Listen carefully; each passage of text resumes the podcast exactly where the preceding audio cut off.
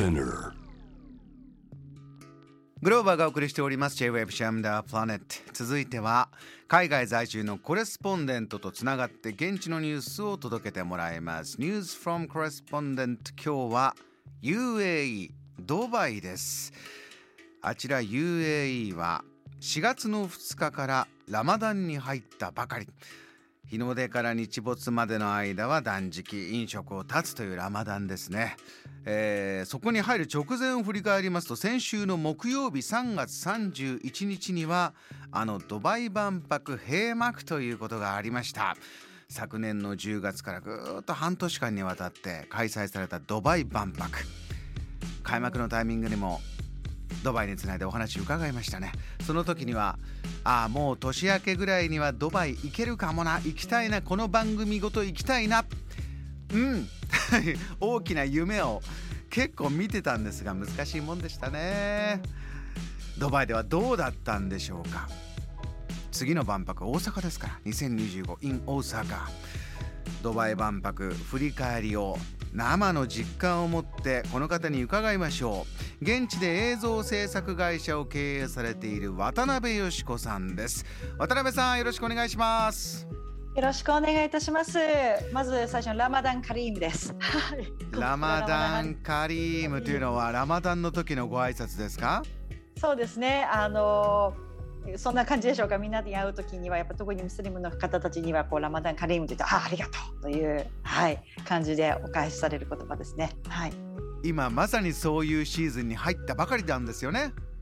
そうですね。ちょうどあのおっしゃられたように4月の2日から UAE はラマダンに入りまして、まああのただ本当に昨今この特にドバイ首長国、まあ UAE ではまあ観光客の方、異教徒の方でもやはりこうラマダン期間中にもストレスフリーで飲食をしていただけるようにということで、まあ去年からなんですけれども、もう日中でもあのレストランはオープン。今まではこうついたてを立てたりですとか、うんレストランによっては日中あの営業してなかったんですけれども非常にこう過ごしやすくなってきました。はい、これでも過ごしやすい反面わかんないんですけど私はねあのプーッといい香りが漂ってくるとこれ昼間きついとかいうのはないんですか？大丈夫なんでしょうかね？あのまあすもちろんあのイスラム教徒の方にとってやっぱりちょっと厳しいと思いますけれどもあの、まあ、特に私とかはもうこの国にも16年ほどおりますので、ええ。あのやはりこうイスラム教徒の方にはやはりこう宗教をリスペクトということでやはり飲食はその彼らの前ではしないですとかああお互いにそうか。そうですね。はい。あのーよしこさんあの以前お話伺った時はドバイの万博開幕のタイミングでしたけれども改めてドバイ万博お仕事でも結構会場行くこと多かったみたいですけれどもまあ今まずじゃあ閉幕して振り返ってみていかがですか？そうですね。あの最初、まあ、10月結構6ヶ月長いのではないかとあの正直思ったんですけれどももう始まってしまうともうあっという間の6ヶ月でした。はいまあ、私もあの、まあ、撮影という仕事以外に個人的に足を運んだりですとかやはり、まあ、あの冬といういいシーズンだったので多くの、まあ、撮影もさせていただきましたけれども、まあ、まず終わって感じたのはあのドバイに住んでいながらドバイありがとうあというー。あの本当に最終日ですとかまあ3月の31日現場にもおりましたけれどもやりきった感というか私がパビリオン出してるわけでも何でもないんですけれども。うん。やりきったというかあのいい万博だったんじゃないかなと思いました。当初、まあ、コロナ禍の中でうん。2500万人万博に来てもらおうということで、あの目標を掲げていて最終的にはですね、まあ、コロナ禍でしたけれども2410万人という方が192カ国の方が足を訪れたということで、うん。まあ、ドバイ的にはまあ頑張ったんじゃないかというところかと思います。うん。で住んでいるドバイでの万博そしてまあに次の日本人としての、ええ。まあ、大阪・関西万博があるということで、うん。まあ、30、31日などは、まあ、ご存知かもしれませんが次の大阪・関西万博の商成活動とあとその閉会式での旗の受け渡しということで大阪からわざわざその吉村知事ですとか松井市長がお越しになられて、あのその記念すべき瞬間というんでしょうか、まあ、次の大阪万博への PR でいらっしゃったりですとか、まあ、本当にこう忙しい最終週でしたね。はい。なかなかもう現地で体験したくてもできなかった方が多かったであろうこの日本のジャム・ザ・プラネットリスナーにこれは中でもやっぱり伝えておきたい場面エピソードこういうのがあったんだよっていうのあれば教えてください。そうですねやはりあのこれは日本人としてという感想もあるかもしれないんですけれども、まあ、特に日本館ですね、うん、やはりこのあの万博全体を通してこちらの地元のメディアでも最も入りにくいパビリオン入るのが難しいパビリオンというのは日本館でした。やはり人気がありましたのであの待つのに120分待ちミラノに続いて。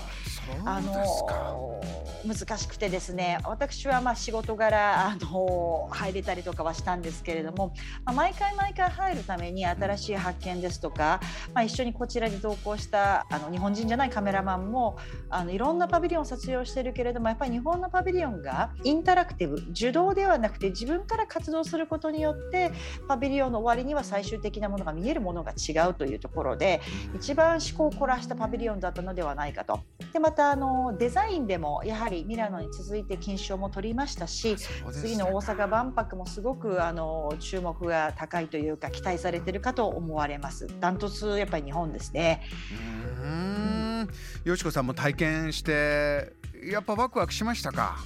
あのしました。何度言ってもやっぱり新しい発見があるというかあの他のパビリオンはまあこう特にこのコロナ禍ということもあってなかなかこう触ったりですとかまた今回まあテーマがテーマだったのでこう映像で見させられるケースも多かった中いろんなパビリオンは。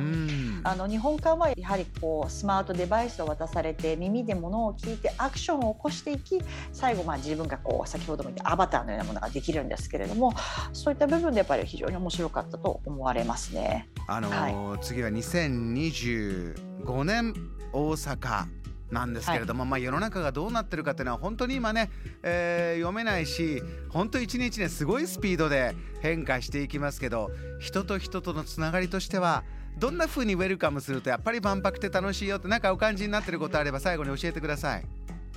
そうですね、まあ、あの日本はドバイのように、まあ、マルチナショナルの国ではありませんけれどもあの、まあ、私たちもともとおもてなしの精神が多い国の人だと思いますのでそのままやれば真摯にあの対応すれば世界からあのたくさんのお客様も来てあのドバイ万博同様さらにいい万博ができるかと思います。